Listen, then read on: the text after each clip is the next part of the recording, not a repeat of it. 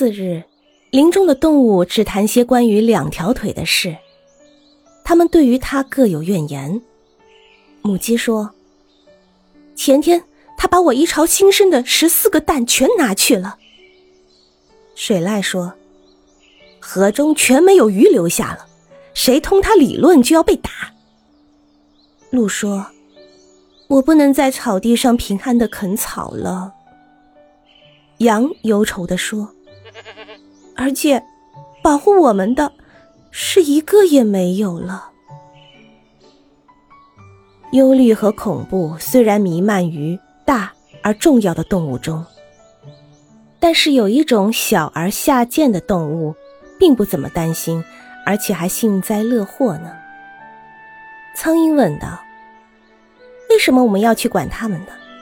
让那大的动物相互吞食就是了，和我们有什么相干？在我一方面，您可有两条腿，不愿有夜莺的。蜜蜂说道：“谁都不得平安啦！他昨天取我的蜜呢。”蚯蚓说道：“是的，前几天他提了我的亲兄弟去，钉在垂在竿头的钩子上了。”